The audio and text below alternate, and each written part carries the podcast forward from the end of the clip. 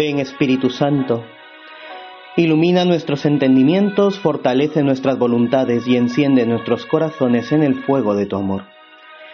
Inmaculada Madre de Dios, ruega por nosotros.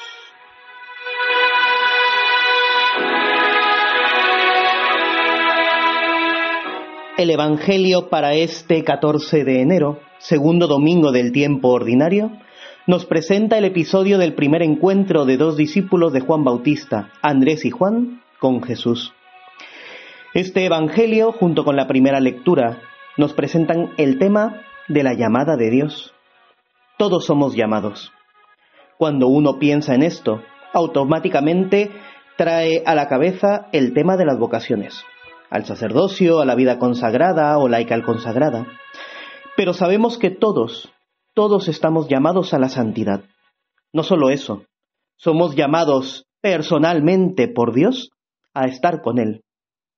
De hecho, los evangelios dicen expresamente que el Señor elige a los suyos para, ante todo, estar con Él y luego para enviarlos.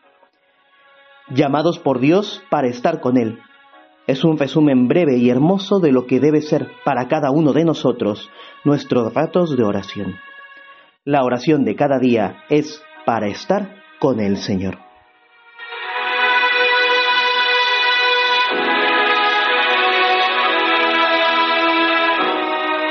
El pasaje del Evangelio nos dice que Andrés y Juan fueron con Jesús sobre la hora décima.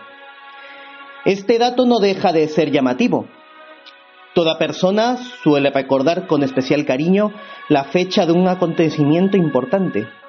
En el caso de Juan, recuerda la hora del encuentro con aquel que le cambió la vida. En nuestro rato de oración quiere también el Señor cambiar nuestra vida, convertir nuestro corazón hacia Él. Esta debe ser siempre una súplica permanente. El dato de la hora también llama la atención, porque este encuentro entre Jesús y los dos discípulos fue breve.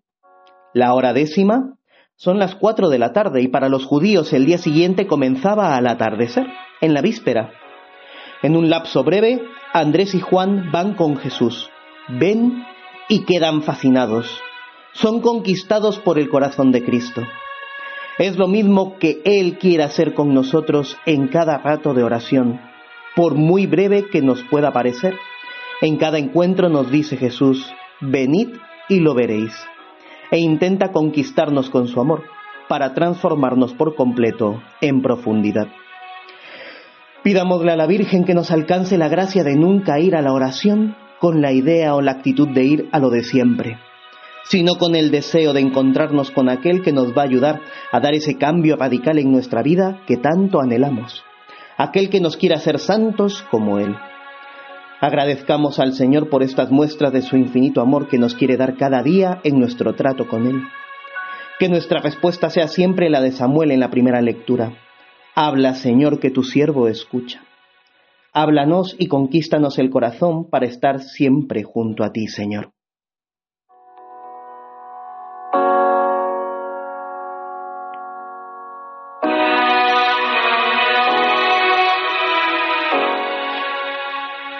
Llamados por Dios para ayudar a otros a encontrarse con Él. El Evangelio que hemos escuchado comienza con un testimonio. Este es el Cordero de Dios.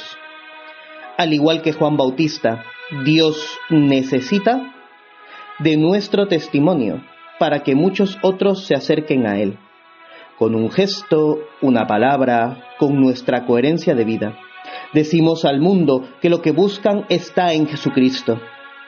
El que muchos crean en Él y le sigan dependen de nuestro testimonio de palabra y vida. Cristo necesita que seamos sus voceros. No podemos guardarnos el tesoro que hemos encontrado. Debemos llevarlo a los demás y hacer frente a las dificultades que nos salen al paso. El miedo al que dirán, los respetos humanos, acudamos siempre a nuestra Madre. Ella nos alcanzará las gracias del cielo que necesitamos para ser los instrumentos que Dios quiere y necesita para que muchos se acerquen a Él, le conozcan y le amen. Que el Señor y la Virgen bendigan nuestra oración de cada día y nos ayuden a ser voceros del amor de Dios en medio del mundo.